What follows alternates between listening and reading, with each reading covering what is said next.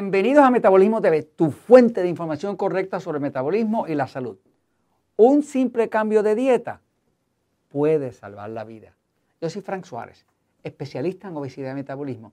Quiero hablarte hoy de los organismos genéticamente modificados y de cómo un simple cambio de dieta que elimine de la dieta ese tipo de organismo modificado puede salvar una vida te hablo un momento de lo que está pasando, te pongo al día con lo que está pasando en el mundo agricultural, en el mundo de la alimentación, en el mundo de lo que la ciencia está haciendo con nuestros alimentos. Eh, por aquí ven una imagen de un sembradío de maíz. Eh, el maíz es un alimento primario para muchísimos países, para muchísimas culturas. Eh, es un alimento muy, muy importante, se ha convertido en un sustento importantísimo. Eh, eh, desgraciadamente están pasando cosas que hacen que para algunos ya el maíz no sea saludable. voy un momentito a la pizarra para darle los datos y luego decirle alguna recomendación porque dentro de todas estas noticias que están llegando sobre lo que están haciendo las industrias eh, bioquímicas eh, y, genéticas y demás, eh, pues uno tiene que tener un poquito de concepto para uno protegerse uno y los de uno. ¿no? Este, veamos aquí, fíjense. está habiendo cada vez más cosechas tolerantes de herbicidas. Una, una cosecha tolerante de herbicidas eh, es una cosecha donde básicamente eh, lo que se va a cosechar, el fruto, ¿no? Eh, esa planta ha sido genéticamente modificada para tolerar herbicidas que son potentes químicos que matan otras plantas, como decir los hierbajos, este, arbustos y demás que vienen también a competir por el alimento de la tierra, ¿no? el alimento del terreno. El más conocido es el glifosato, que es nefasto. Eh, este es el de Bayer y de Monsanto.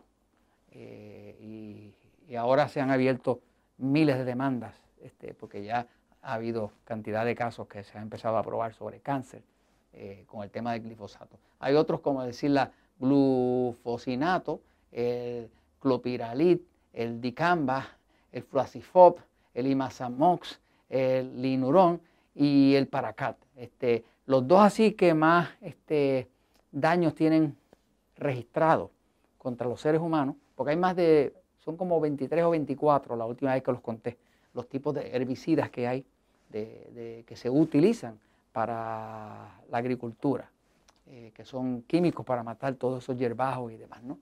Eh, entonces, los dos más eh, dañinos a los seres humanos hasta ahora son el glifosato, que por eso ya hay casos en corte y demás, y está en demasiados sitios, y el paracat.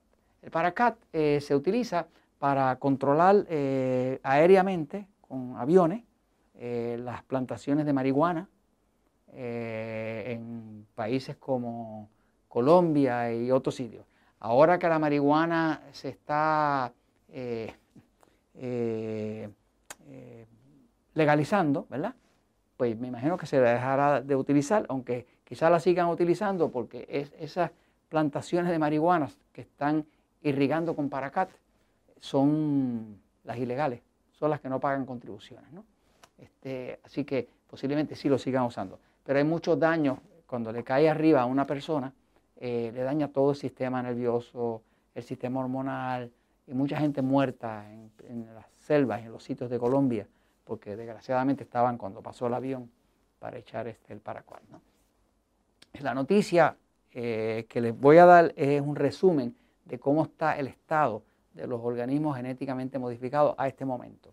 Eh, a este momento se estima que el 92% del maíz está genéticamente modificado, por lo menos el maíz de Estados Unidos. estamos hablando del maíz de Estados Unidos, que es uno de los suplidores más grandes de maíz del mundo. Eh, el 94% de la soya de Estados Unidos también está genéticamente modificada. Eh, se sabe ya que un poco más del 75% de todos los alimentos en los supermercados contienen organismos, organismos genéticamente modificados. O sea, poco más de tres cuartas partes.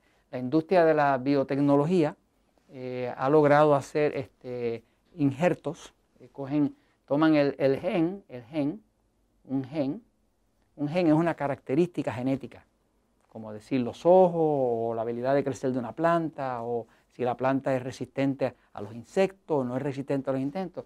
Y, lo más peligroso es que están mezclando el gen, por ejemplo, de, un, de una cierta bacteria con el gen de una papa. Una papa. Por ejemplo, uno de los organismos que se ha hecho es papas con genes de bacterias. Mm, ¿Qué, características buscaron en la bacteria para que cree una mejor papa? No sé cuál es, pero ahora tenemos papas, eh, por lo menos en Estados Unidos ya tenemos papas con genes de bacteria. Tenemos también unos super cerdos eh, con genes de humano. O sea, tomaron el cerdo encontraron un gen eh, humano que insertándoselo dentro crearon un super cerdo. Eh, tienen también eh, los americanos pescado con genes de ganado vacuno, o sea, pescados con genes de vaca, de toro. Eh, ¿Qué harán con eso? No sé qué características buscan, pero tiene que ser algo que produzca mucho, que dure mucho, que, les deje mucha plata. ¿no? y maíz con genes de bacteria. Okay. Entonces, esta información que les estoy compartiendo la pueden ustedes mismos revisar si leen inglés, porque está públicamente. Eh, la van a encontrar en www.ers.usda.gov de Victoria. ¿no? Eh, USDA, eh, United States Department of Agriculture, es el Departamento de Agricultura Federal Americano. Esta es información pública. la acabo de ver y la pueden ver. El artículo se llama en el, mismo sitio del gobierno americano de agricultura, se llama eh, eh, Recent Trends in GE Adoption. GE son genéticamente eh, modificados. O sea, así que, en español sería las tendencias recientes en la adopción de organismos genéticamente modificados. Ahora, mi perspectiva, desde el punto de esta maravilla que nosotros tenemos, que se llama el cuerpo humano, de nuestra salud, es que mi experiencia ha sido en la práctica del metabolismo que eh, tengo ya cientos y cientos de casos de personas, por ejemplo en México, eh, que es un país que como consume tanto maíz, que es parte de su cultura. Eh, tengo cientos de personas en México que no se pudieron mejorar totalmente de la salud hasta que no se evitaron el maíz. Obviamente México le está comprando casi todo su maíz a Estados Unidos. Eh, y tengo muchas personas que se han mejorado dramáticamente, de la noche a la mañana, hasta de enfermedades autoinmunes que no tienen solución, solamente con quitar el maíz. Entonces, eh, es algo para considerar. Yo eh, le, invito a la gente a que se compren un glucómetro, a que se midan, porque cuando algo estresa el cuerpo, generalmente dispara la glucosa para arriba. O sea que una persona que coma maíz y le está estresando el cuerpo, va a notar en su propia glucosa que el cuerpo le avisa de que está súper estresado, de que ese alimento entra al cuerpo. ¿no?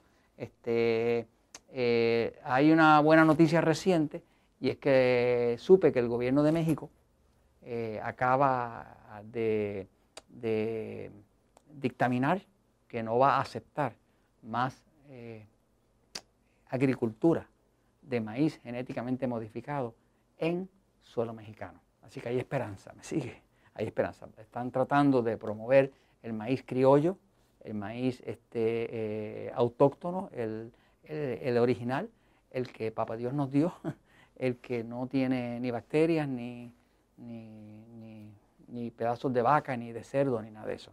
Así que eh, cuando usted tenga un ser querido con problemas de salud, eh, experimente la idea de ver si cuánto está comiendo y si puede evitar los alimentos genéticamente modificados, los que están en cajitas y en, bolsitas y demás en el supermercado y comer comida de verdad, la comida esa que se daña, la normal, este, puede usted ver un cambio, con un pequeño cambio de dieta, como algo así, puede usted ver un milagro y salvar una vida.